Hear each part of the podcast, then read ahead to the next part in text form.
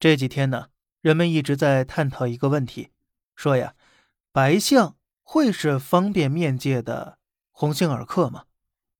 我觉得呀，这并不重要，重要的是从默默无闻到重新被人关注，白象啊，真正诠释了什么叫做国货之光。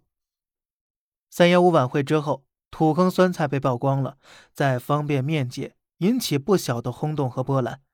在其他方便面品牌忙着下架、道歉、公关翻车时，白象啊却是卖断货了。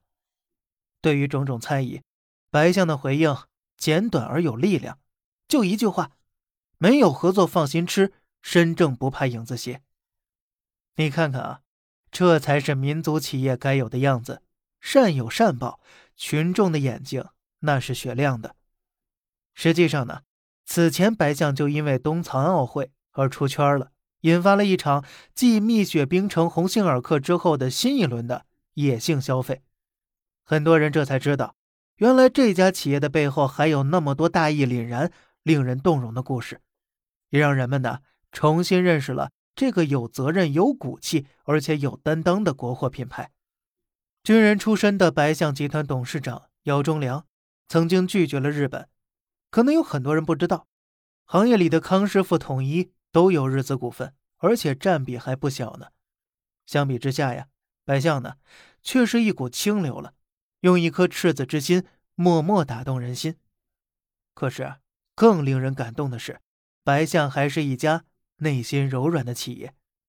工厂三分之一是残障员工，为他们的生活和社会解决了实际的问题，帮助他们自立自强。并且呢，这样的举动已经坚持了二十五年了，令人敬佩吗？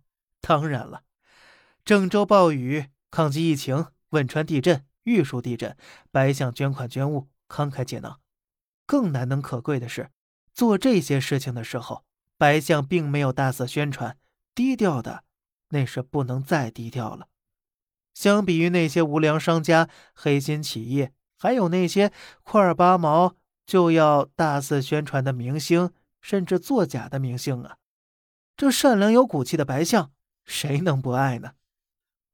在大是大非面前，你永远可以相信国货的力量，相信民族企业的担当与大爱。